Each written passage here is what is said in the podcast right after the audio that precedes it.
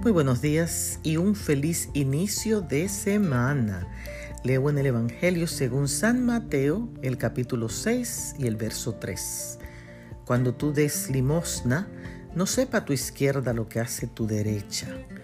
Por seis meses, Rosalinda, una madre viuda con dos hijos, recibía una compra de alimentos de una persona anónima.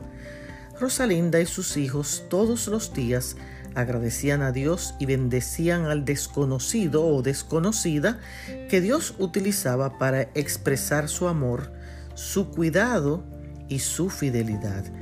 Dios no recompensa a los que hacen cosas buenas por los demás y que lo hacen para ser vistos y aplaudidos por otros.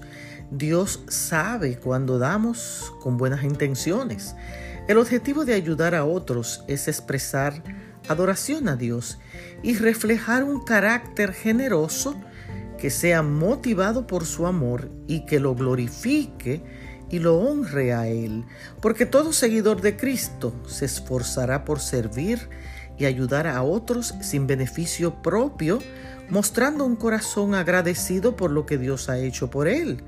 Cuando des al que necesita, no salgas a divulgarlo, los ángeles pasan registro de lo que haces. Dios te recompensará como un siervo fiel, que no sepa tu izquierda lo que hace tu derecha. Bendiciones.